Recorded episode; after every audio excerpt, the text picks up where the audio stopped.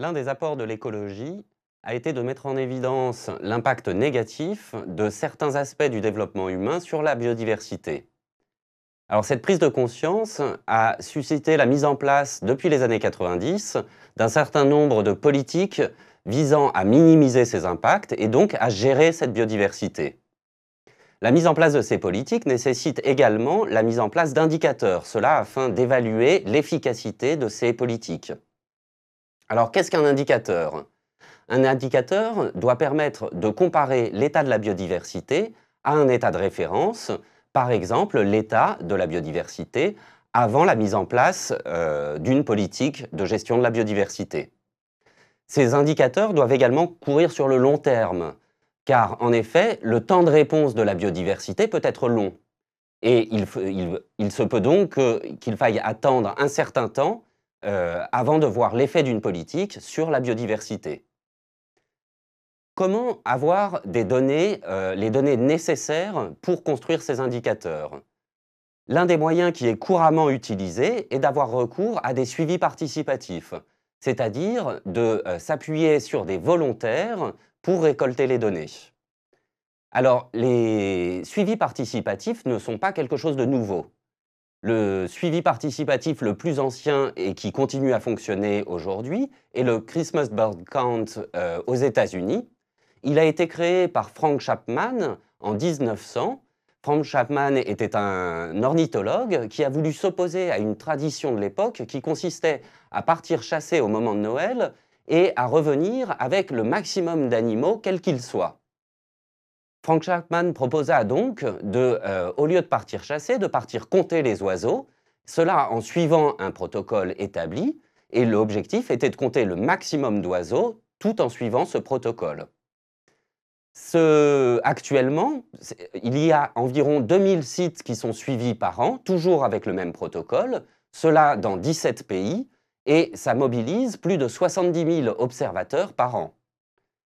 Alors, les données qui sont issues de, ce type de suivi permettent d'une part d'avoir des tendances temporelles pour chacune des populations des espèces suivies. Donc de savoir si ces populations sont en augmentation, en déclin ou bien restent stables. Ces données permettent également d'avoir la distribution spatiale des espèces. L'ensemble de ces données est donc une source d'information euh, énorme et il a été montré que 50% des études qui s'intéressent aux effets du changement global sur les populations ou les communautés d'oiseaux se basent sur ce type de données, des données issues de programmes de suivi participatif. Alors ce type de suivi existe également en France, avec notamment le stock pour suivi temporel des oiseaux communs. Vous avez ici un indicateur qui a été créé à partir de ces données. En bleu, vous avez l'indicateur pour l'ensemble des 74 espèces d'oiseaux suivis. En rouge, l'indicateur pour les espèces d'oiseaux euh, spécialistes des milieux bâtis. En jaune, pour les espèces spécialistes des milieux agricoles. En vert, pour les spécialistes des milieux forestiers. Et en noir, pour les espèces généralistes, c'est-à-dire les espèces que l'on retrouve dans les différents types de milieux, sans préférence particulière. Donc vous pouvez voir ici que pour l'ensemble des oiseaux, depuis 1989, nous avons une baisse de 14 et c'est que cette baisse est principalement euh, due à la baisse très forte des espèces spécialistes des milieux agricoles, contrairement aux espèces généralistes qui, elles, ont tendance à augmenter. Alors, ce, type de suivi bah, euh, sur les oiseaux est actuellement en train de se diversifier.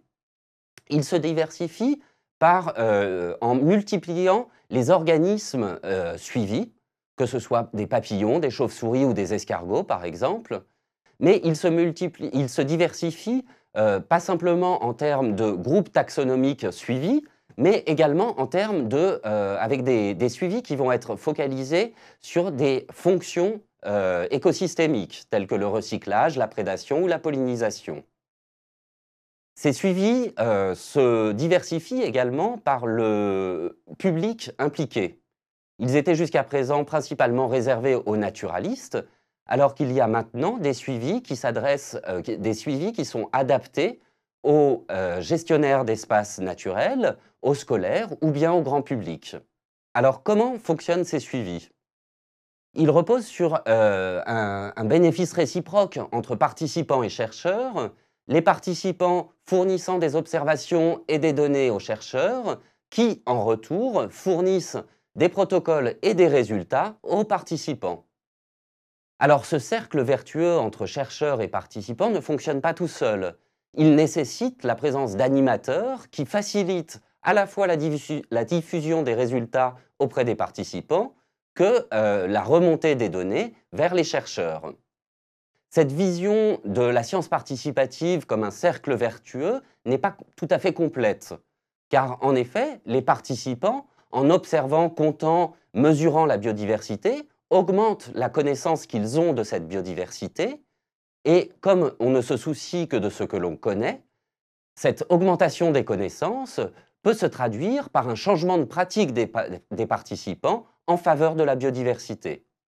Ces sciences participatives permettent donc de générer les jeux de données nécessaires à la construction d'indicateurs de biodiversité, mais elles permettent également de euh, favoriser les liens entre la population et la biodiversité et la prise en compte de cette biodiversité par l'ensemble de la population.